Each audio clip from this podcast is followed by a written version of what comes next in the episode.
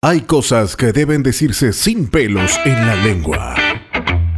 Y hay situaciones que definitivamente no deben callarse. A quien le caiga. Con Ulises Oyarzún.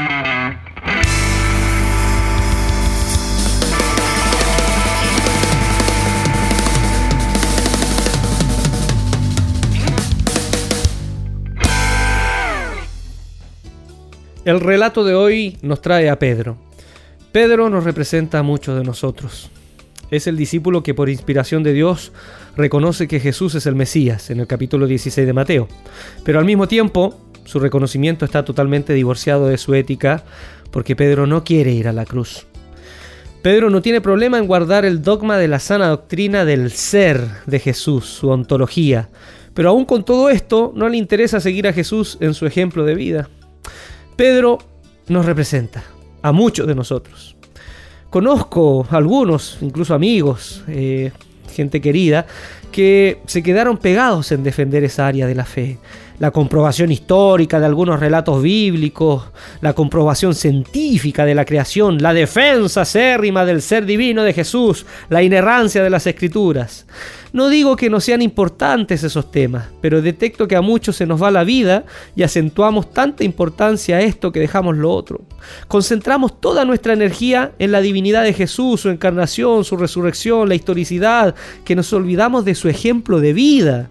Y así, creo yo, nos perdemos la enseñanza rica de todos esos relatos, que están en la dirección de modelar nuestra manera de vivir, más que empastar grandes confesiones de fe irrefutables, perpetuas y dogmáticas.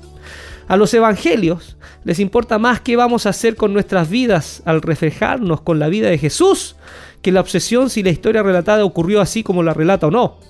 La gran pregunta del evangelio no es tanto en qué crees o si crees bien, sino cómo vives. Amor a los enemigos, amor para todos, respeto por la vida, invitación a reconsiderar esa vida alienada y embarcarse en el proyecto del reino de Dios, restauración de relaciones irreconciliables, entrega confiada al amor del Padre, preocuparse por los más desprotegidos, construir una cultura de la solidaridad, pararse frente a todo sistema que margina y se presenta como absoluto y vivir junto a todos los marginados las cruces diferentes e históricas que han plantado para callar las voces diferentes. Todo esto y más son parte de la ética de Jesús en su mensaje. Pero le importa mucho confesar el dogma, declarar la sana doctrina de que Jesús es el Cristo, el Hijo del Dios viviente. Eso es lo que le importa a Pedro. Pedro no está interesado en la ética de Jesús, no desea acompañarlo a la cruz. Por eso no sería sorpresivo que como Pedro encontremos personas que defienden la sana doctrina pero que viven sin interés de mirar a los otros seres humanos como Jesús los vio, sin vivir esa vida abierta a los demás como Jesús la compartió.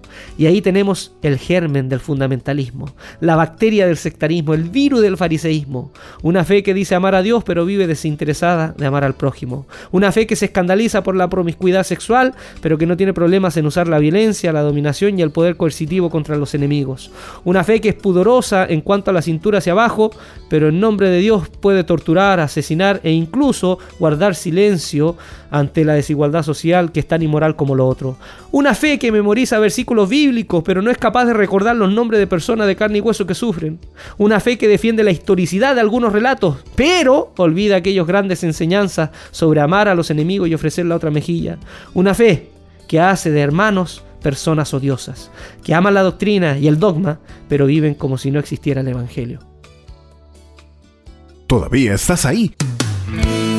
Si aún quieres más información sobre nosotros, visítanos en www.ulisesoyasun.org o en Facebook, Twitter e Instagram. Hasta el próximo A quien le caiga. Te esperamos.